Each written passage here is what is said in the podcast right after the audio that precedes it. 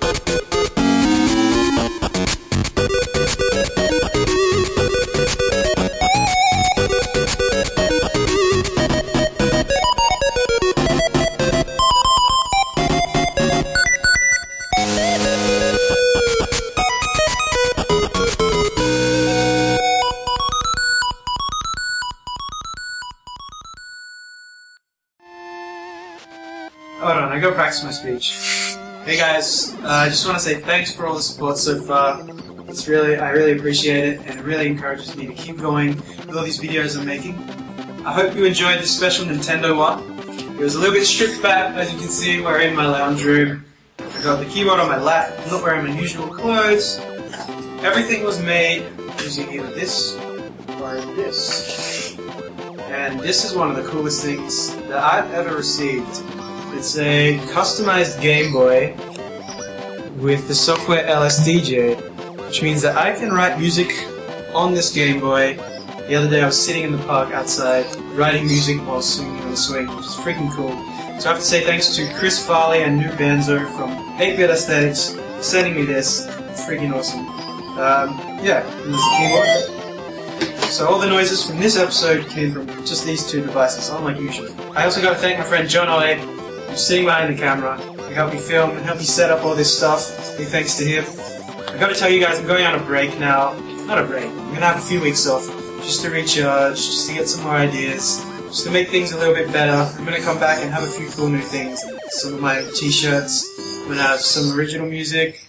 I'm to be doing my own website as well as a thing called Patreon. So that'll be in about four weeks or so. We'll see how it goes.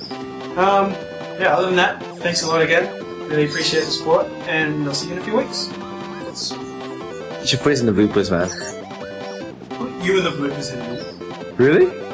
No. Can't be seen. No one can be seen but me.